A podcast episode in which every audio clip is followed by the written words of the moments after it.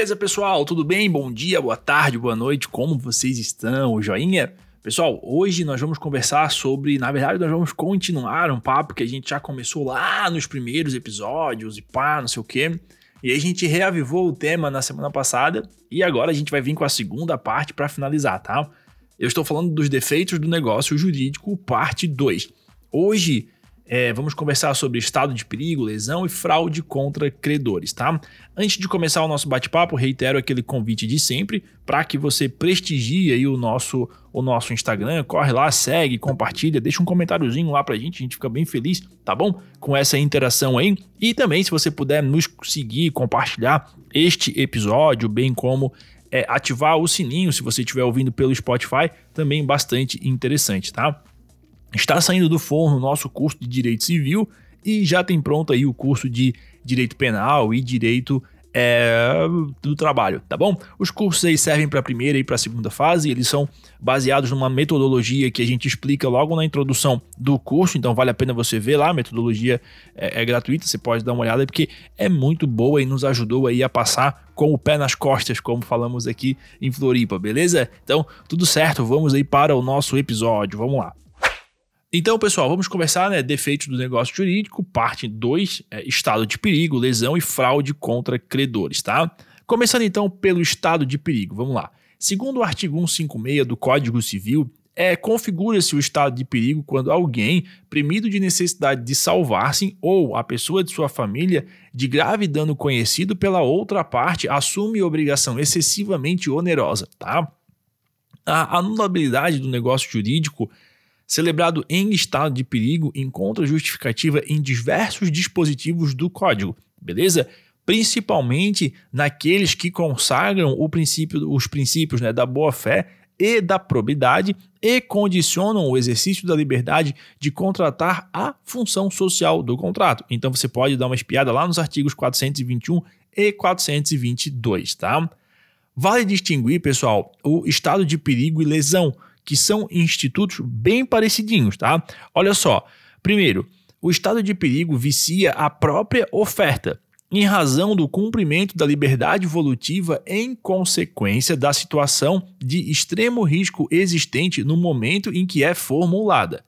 O que dificilmente ocorre com a lesão, que se configura quando a usura, ah, quando existe né, usura real, tá bom?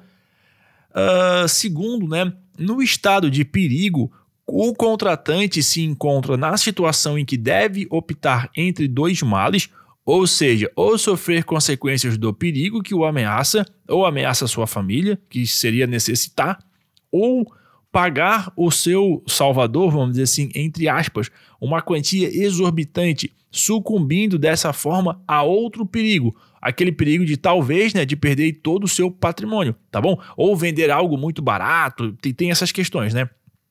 Uh, tá? Só que não confunde né, essa questão de vender algo muito barato, por quê? Porque na lesão o declarante ele participa de um negócio desvantajoso, manifestamente desproporcional ao valor da prestação oposta, tá bom? Premido aí por uma necessidade econômica, tá? Então a necessidade de que fala a lei não é a miséria, não é a alternativa entre a fome e o negócio, tá? Deve ser a necessidade contratual de caráter patrimonial, tá? A lesão pode decorrer da inexperiência do declarante, que não é requisito aí do estado de perigo, tá? Uh, quarto ponto: na lesão, não é necessário que a contraparte saiba da necessidade ou da inexperiência, sendo Nesse caso, o objeto, o objetivo, o defeito, tá? Então, o estado de perigo, além do elemento objetivo, ou seja, a prestação excessivamente onerosa, exige o conhecimento do perigo pela parte que se aproveitou da situação. Aí é o elemento subjetivo, tá? Quinto ponto, a lesão admite suplementação da contraprestação, o que não sucede com o estado de perigo, em que alguém se obriga a uma prestação de dar ou fazer por uma contraprestação sempre de fazer, tá? Sexto, a lesão exige desequilíbrio de prestações quando o estado de perigo pode conduzir a negócios unilaterais em que a prestação assumida seja unicamente da vítima, né? Então, assim, uma promessa de recompensa, uma obrigação de testar em favor de alguém e etc. Tá? Uh, existem alguns elementos, ou aliás, existem os elementos, né, que são caracterizadores do estado de perigo. Vamos a eles, olha só, anota aí. Primeiro, letra A, uma situação de necessidade. Então, o aludido dispositivo ele menciona o fato de o agente estar premido da necessidade de salvar-se ou a pessoa de sua família. A necessidade aparece com título justificativo ou constitutivo da pretensão anulatória. Beleza? B. Iminência de dano atual e grave. Então, obviamente, né, o perigo de dano deve ser atual, iminente, capaz de transmitir o receio de que se não for ah, interceptado e afastado, as consequências temidas fatalmente acontecerão. Se não tiver essa característica, inexistirá o estado de perigo. Por quê? Porque haverá tempo para o declarante evitar a sua consumação, sem ter de, no caso pressionado, optar entre sujeitar-se a ele ou participar de um negócio em condições desvantajosas, tá? Letra C. A gravidade do dano é também elemento integrante do conceito do estado de perigo. D. Nexo de causalidade entre a declaração e o perigo de grave dano. Aqui, a vontade deve se apresentar distorcida em consequência do perigo do dano. A declaração eivada de vício deve ser, aliás, deve ter, né, por causa ou motivo determinante, este fato, no caso, né? Uh, o perigo não precisa ser concreto, desde que o agente suponha a sua existência. Letra E. Incidência da ameaça do dano sobre a pessoa do próprio declarante ou de sua família. Aqui é o seguinte: o objeto do perigo e da ameaça devem ser os personagens mencionados. O dano possível pode ser físico e moral, ou seja, diz respeito à integridade física do agente, a sua honra e a sua liberdade. Letra F. Conhecido do perigo pela outra parte. O conhecimento né, do perigo pela outra parte. No estado de perigo, há, em regra, um aproveitamento da situação para a obtenção de vantagem. O estado psicológico da vítima, decorrente do temor de grave dano, pode ser a causa do aproveitamento da outra parte. O sancionamento é feito pela anulação do negócio, cabendo a esta, em tese, a ação para evitar o enriquecimento sem causa. Se, no entanto, o que prestou o serviço não sabia do perigo, deve-se presumir que agiu de boa fé, não se anulando o negócio e fazendo-se redução do excesso contido na proposta onerosa, tá bom? G. Assunção de obrigação excessivamente onerosa. Não se trata aqui daquele princípio da onerosidade excessiva, tá? Que permite a revisão dos contratos com base na teoria da imprevisão em decorrência de fato superveniente, extraordinário e imprevisível. É imprescindível né, que as condições sejam significativamente desproporcionais, capazes de provocar uh, profundo desequilíbrio contratual. Beleza? Então, esse aí que nós falamos foi o estado de perigo. Joia? Agora, pessoal, vamos falar sobre a lesão. Olha só. No artigo 157 do Código Civil, temos que ocorre a lesão quando uma pessoa, sob premente necessidade ou inexperiência, se obriga à prestação manifestamente desproporcional ao valor da prestação oposta. Parágrafo 1. Aprecia-se a desproporção das prestações segundo os valores vigentes ao tempo que foi celebrado o negócio jurídico. Segundo, não se decretará a anulação do negócio se for oferecido suplemento suficiente ou se a parte favorecida concordar com a redução do proveito, tá? Então, lesão é, nesse caso, o prejuízo resultante da enorme desproporção existente entre as prestações de um contrato no momento de sua celebração, determinada pela premente necessidade ou inexperiência de uma das partes. A lesão se destaca dos demais defeitos do negócio jurídico por acarretar uma ruptura do exercício contratual na fase de formação do negócio, desde o seu nascimento. Uh, e né, da onerosidade excessiva ou cláusula rebus sic stantibus por car caracterizar-se esta, esta cláusula pelo surgimento de fatos supervenientes à celebração do negócio, possibilitando a invocação da teoria da previsão, da imprevisão, aliás, né, para embasar a revisão, somente nos casos de execução diferida e nos de trato sucessivo, prestação após prestação, tá? A lesão compõe-se de dois elementos: o objetivo, consistente na manifesta desproporção entre as prestações recíprocas, geradoras de lucro exagerado, e o subjetivo, caracterizado pela inexperiência ou premente necessidade do lesado. O Código Civil considera a lesão é, um vício de consentimento, tá? O vício do consentimento, que torna anulável o contrato. Isso está lá no artigo 171, inciso 2 e 178 também, inciso 2. Mas existe uma ressalva, tá?